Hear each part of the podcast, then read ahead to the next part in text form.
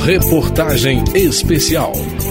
Até a década de 1960, a vacinação da população brasileira contra diversas doenças era pontual, sem uma coordenação única, e muitas vezes restrita em termos de área de cobertura. Nos anos 60, o sucesso de uma campanha de combate à varíola mostrou que a união de esforços era uma boa ideia. E em 1973 foi dado o pontapé inicial do PNI, Programa Nacional de Imunizações. Os 50 anos dessa política pública são o tema dessa reportagem especial que eu, Cláudio Ferreira, apresento a você em cinco capítulos. De tomar vacina,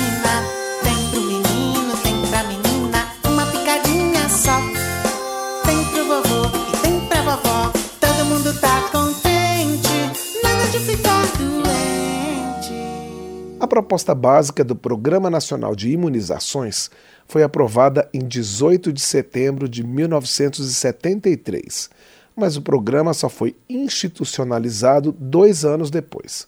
Uma legislação organizou o PNI, instituiu ações de vigilância epidemiológica e tratou também da notificação compulsória de doenças, entre outros temas. Em 76, um decreto regulamentou a lei do ano anterior. A prova de fogo foi a primeira campanha nacional de vacinação contra a poliomielite. Os resultados práticos foram animadores. O último caso registrado da doença no Brasil foi em 1989, na Paraíba. E em 1994, o país recebeu o certificado de eliminação, tanto da doença como do vírus. O teste mais recente para o Programa Nacional de Imunizações foi a pandemia do coronavírus. A primeira dose de vacina foi aplicada no país em 17 de janeiro de 2021 a distribuição dos vários tipos de imunizante não foi homogênea. O país se viu dependente de insumos do exterior e a população ficou em dúvida sobre a eficácia das vacinas, em meio à insegurança da emergência sanitária e a uma avalanche de notícias falsas.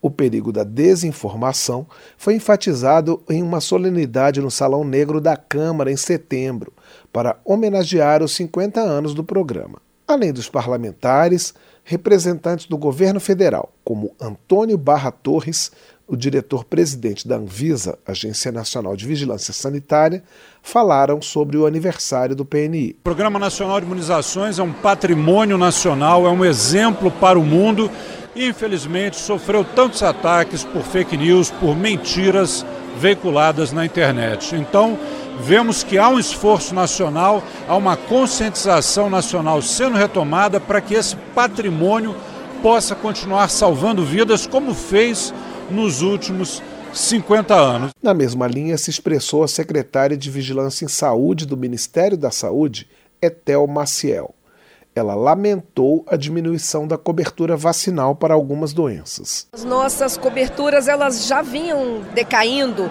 desde 2017, mas infelizmente durante a pandemia e toda a campanha de desinformação que foi focada na vacina contra a Covid, mas acabou afetando todas as outras vacinas, fez com que os índices de 2021, 2022 ficassem muito baixos. Nós não conseguimos atingir cobertura vacinal em nenhuma vacina. E agora, né, nossa missão, a gente diz assim, reverter a curva, a curva que vinha caindo, a gente fazer com que ela comece a subir. Para algumas vacinas, a gente vai chegar mais próximo da cobertura, algumas a gente espera já chegar na cobertura. Em seu discurso nessa comemoração, a ministra da Saúde, Nízia Trindade, afirmou que vacina e democracia caminham juntas. Informou que o governo quer promover de maneira firme, nas palavras dela, a retomada do complexo industrial da saúde, formado pelos laboratórios públicos que produzem os imunizantes. E citou dados de uma pesquisa do Instituto Democracia. A afirmação sobre vacina era a seguinte: vacinas fazem mais mal do que bem às crianças. Então, os respondentes tinham que dizer se isso é verdadeiro ou falso. 19,5% dos respondentes considerou verdadeira essa afirmação. Isso para nós é um sinal de alarme né, é um sinal que nós temos que combater a desinformação. O cinquentenário do PNI também foi marcado por iluminação especial no prédio do Congresso Nacional no final de setembro. Maurício Zuma Medeiros, diretor-geral do Instituto de Tecnologia Imunobiológicos, unidade da Fundação Oswaldo Cruz, conhecida como Biomanguinhos, é um dos que utilizam a palavra orgulho para falar do Programa Nacional de Imunizações. Não há dúvida que todo o impacto que o Brasil teve no aumento das coberturas vacinais, a partir daquele momento, na redução das taxas de mortalidade infantil, neonatal, com influência também no aumento da expectativa de vida da população em geral, isso tudo tem uma influência muito grande do PNI. É um resultado direto da atuação do PNI durante esses anos. Além dos elogios, Maurício Medeiros também aponta o que precisa ser melhorado no programa. O PNI, na verdade, ele coordena as ações de imunização no país. E as ações de imunização, elas são levadas a cabo pelos estados e municípios. Então, há necessidade de uma integração muito grande e nem sempre o, o, o, programa tem capacidade de interferir lá na ponta. Não só problemas políticos, mas problemas estruturais também. Né? A gente viveu um momento aí, talvez na última década, de precarização muito grande das estruturas físicas dos postos de saúde nos municípios, nos estados.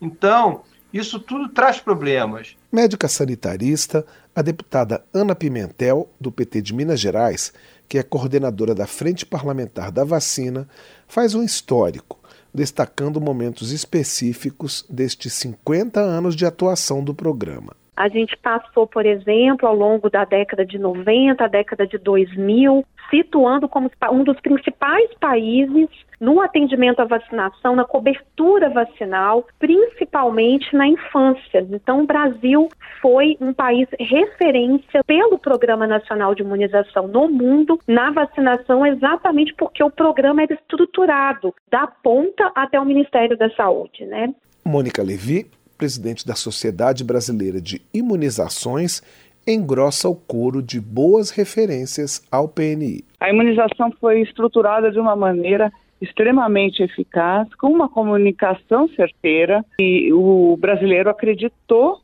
no programa, acreditou na importância das vacinas e a gente conseguiu, por décadas, ter uma adesão muito alta altas taxas de coberturas vacinais, o que permitiu a eliminação de doenças, controle de outras. Com isso, a gente foi um modelo de programa que serviu para o mundo todo. Vários países, inclusive da América Latina, se pautaram no PNI para estruturar seus programas também. Coordenador da Frente Parlamentar em Defesa da Vacina, que atua em conjunto com o um grupo liderado por Ana Pimentel, o deputado Dorinaldo Balafaia, do PDT do Amapá, é mais um da lista dos elogios, mas faz também uma reivindicação. Eu defendo que a Amazônia possa ter um parque de distribuição de medicamentos, um parque logístico que seja mais ágil no sentido da distribuição das vacinas. Então é necessário ter ajustes importantes e a gente precisa também mudar o formato, ou seja, o modelo tradicional passivo de atendimento ou de vacinação no posto de saúde precisa também ter outras estratégias que possam alcançar aquela população que não chega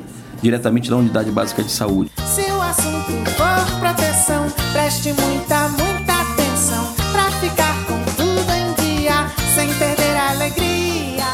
Atualmente, o Programa Nacional de Imunizações tem 19 vacinas de rotina no calendário nacional de vacinação, mas a oferta total é de 45 imunobiológicos diferentes.